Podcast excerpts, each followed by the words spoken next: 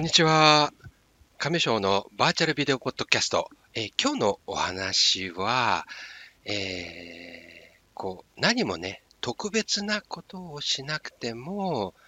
こう、情報はね、ゲットできるよというお話です。えー同様の内容を音声配信、スタンド FM でもお話ししていますが、内容はあ少し違っていますので、え気になる方はあそちらも概要欄にリンクを貼っておきます。よかったら何も特別な、えー情報源を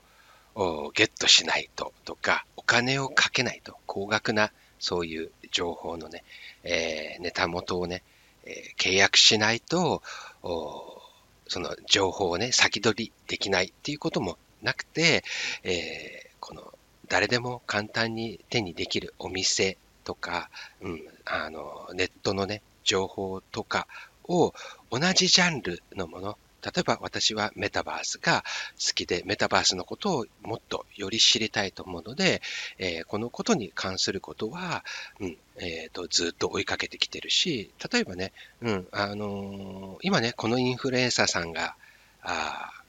なんていうんですか、すごいから、今注目されてるからっていうんで、えーその人、今度この人がなんか流行り出したからって、この人っていうのではなく、誰かね、こう、自分の、こう、信用のおける人とか、まあ、聞きやすい人とか、あその各文章がね、えー自分が一番入ってきやすいっていうような人が一人いれば、その人が発信する内容をずっとね、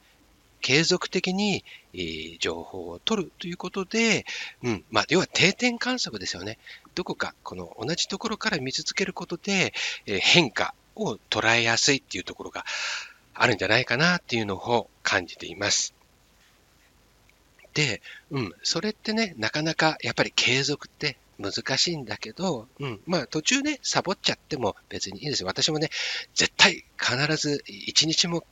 欠かさずね、えーやってきたっていうわけではないのでね、サボる時もあるし、うん、ちょっとめんどくさいなって言って、えざーっとただ見るだけっていうこともあります。うん、それでも要はやめないっていうことが一番大切なのかなというふうに思います。うん、で、何か自分がね、知りたいこと、ワード、キーワード、いくつかだけに決めておく。うん、あっちこっちやっぱり目移りするっていうのはわからないでもないんだけど、うん、どこかで的を絞るっていうのは大切なのかな。うん、それを絞ることによって、他のことでも気づきを得るっていうことはあると思うので、うん、まあ、他のことは一切目もくれんなっていうことではないんだけども、うん、何かね、自分が注目していることを絞ることによって、他にも、うん、見えてくるものもあるのかなというふうに思います。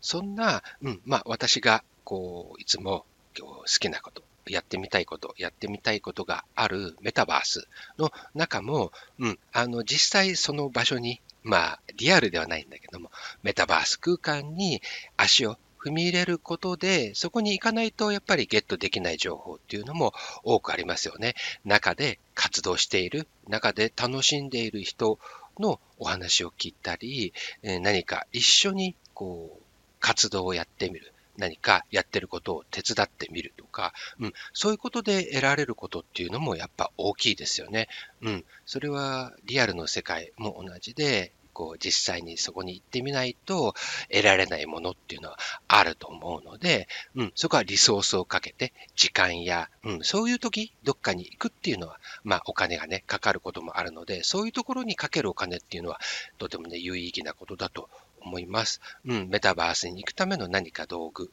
を揃えっていうところもなかなかね、高額なものもあるので大変だとは思うんですけども、うん、少しずつできるものから、うん、あの、手を出しやすいものから、うん、やってみると、こう、中で知らなかった世界が広がるんじゃないかなと思います。今ね、私が注目しているのは、ミュージックプイケットっていう私の好きな音楽のクリエイターさんやアーティストさんが自身の作品を出展する、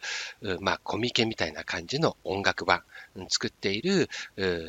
クリエイターさんの作品が見れたり、こう、なかなかね、自分の好きなジャンルのものは SNS や他にも情報が、まあ、おすすめなんかに流れてくるのでね、こう、偏りがちなので、なかなか普段ではない自分のね、あんまり好きではない、あんまり注目していなかったジャンルの、まあ、音楽のね、中のジャンル、例えば、ハードの、ハードコアとか、ヘビメタとか、まあ、あとは、えっ、と、まあ、いろいろありますよね。えー、J-POP とか、あとはボカロとか、たくさん、いろんなジャンルの音楽がこう一緒にこうごちゃ混ぜでね、えーと、発表されているので、えー、そこに行ってね、えー、遊んでみる。行ってみると、実際に出展しているクリエイターさんが、もうそこでね、えー、いたり、お話もね、できるチャンスもあるみたいです。私はちょっと、あの、会ってないですけども、おとお友達、知り合いの方、フレンドさんなんかがね、実際にクリエイターさんとね、お会いすることができたって喜んでました。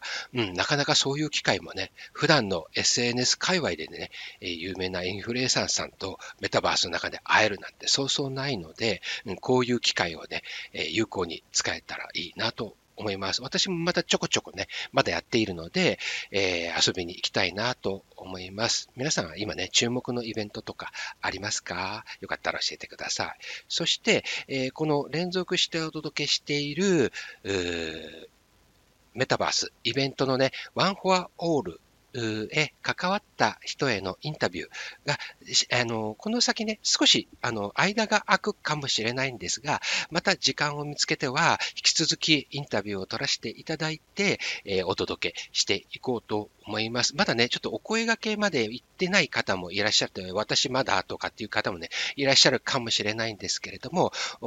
必ずね、皆さん、へアプローチ、ご挨拶はまずさせていただこうと思っていますので、えー、気長にお待ちいただけたらと思います。えー、コツコツや、そちらもね、やっていきたいと思います。また、ちょっとね、コラボ、興味がある、ビデオポッドキャスト一緒にやってみたいという方はね、お気軽にお声掛けいただけたらと思います。この Spotify のコメント欄、えー、あとは Q&A とかあったりしますので、そちらの方へもお気軽に、お声掛けいただけたらと思います。あの、SNS なんかの方にもね、えー、DM でも結構です。よかったら、今日のお話は以上です。最後までお付き合いいただき、ありがとうございました。